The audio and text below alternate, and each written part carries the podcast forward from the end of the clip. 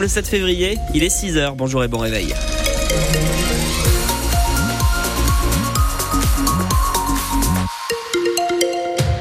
Le journal, Louis de Bergevin. Et on commence par faire un point sur euh, la météo. Benoît, on attend quoi aujourd'hui? Alors plutôt des éclaircies pour ce matin, on va en profiter puisque ça va se couvrir cet après-midi avec pas mal de gris et des averses possibles notamment sur euh, le nord de la Dordogne. On fait un point complet sur euh, votre météo à la fin de ce journal. Un fauteuil roulant, ce n'est pas du luxe. C'est le député du Périgord noir, Sébastien Paitavi, qui interpelle le gouvernement. Ce matin, sa pétition pour un remboursement total des fauteuils roulants a réuni plus de 54 000 signatures. Aujourd'hui, ce remboursement est limité avec un plafond, mais certains fauteuils adaptés dépassent largement les plafonds. Sébastien Paitavi donne son propre exemple. Moi, mon fauteuil qui fait 8 000 euros, par exemple, bah, il est léger. Quand on doit mettre euh, un fauteuil 10 fois dans la journée dans la voiture, bah, un fauteuil qui pèse 15 kilos ou un fauteuil qui pèse 6 kilos, c'est pas la même chose. Et voilà en fait ce que l'on met derrière des options et qui, quand c'est euh, nommé option, laisserait entendre que ce serait du luxe quelqu'un qui a besoin d'une commande euh, avec le menton ou avec le front parce qu'il n'a pas l'utilisation de sa main, en fait, ce n'est pas du luxe.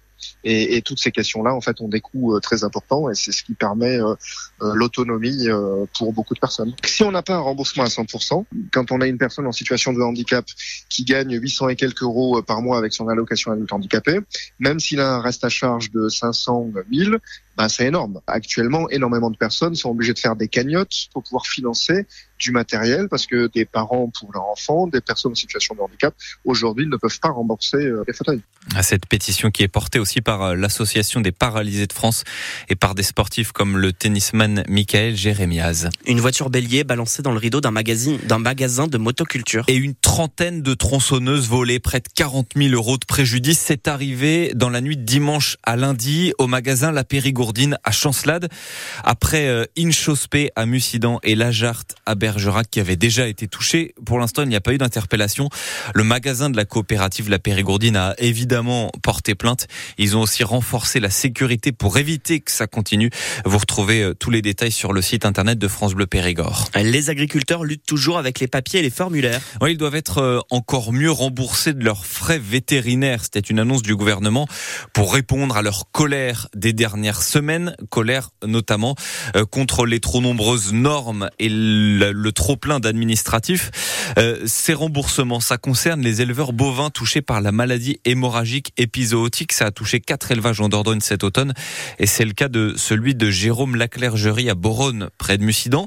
Il a donc le droit de toucher de l'argent, Mathieu Bonnour, mais il ne sait pas comment faire. Pour se faire rembourser, il faut déjà retrouver le bon papier rangé dans le bon dossier. Voilà.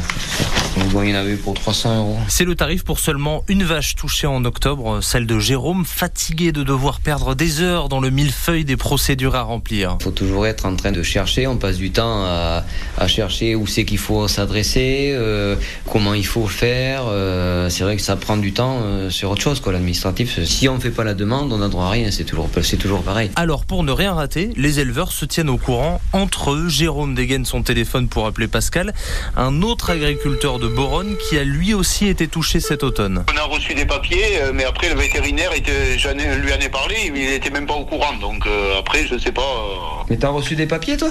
Ben non. Juste un mail reçu en décembre, envoyé par LVA, un groupe d'associations d'éleveurs, et depuis, ils n'ont rien reçu de plus. Ils pondent des trucs, mais on n'est pas au courant, donc. Voilà.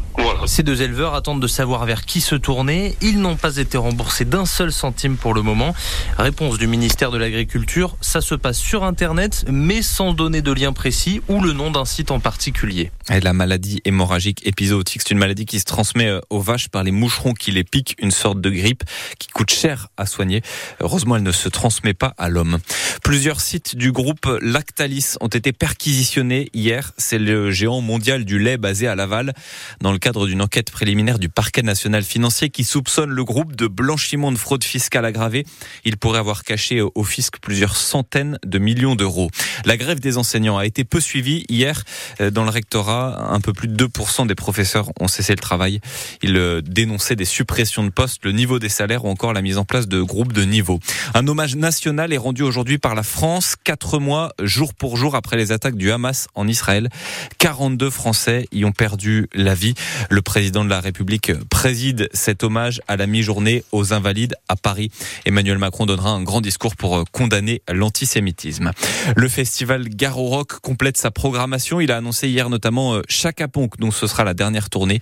Massisteria aussi qui fête ses 25 ans de carrière. Le festival se déroulera du 27 au 30 juin à Marmande. Des chiens, des chats en EHPAD, est-ce que c'est une bonne idée? Les sénateurs examinent cette semaine la loi sur le bien vieillir et un député a proposé un, amendement obliger les EHPAD à accepter les animaux de compagnie des résidents.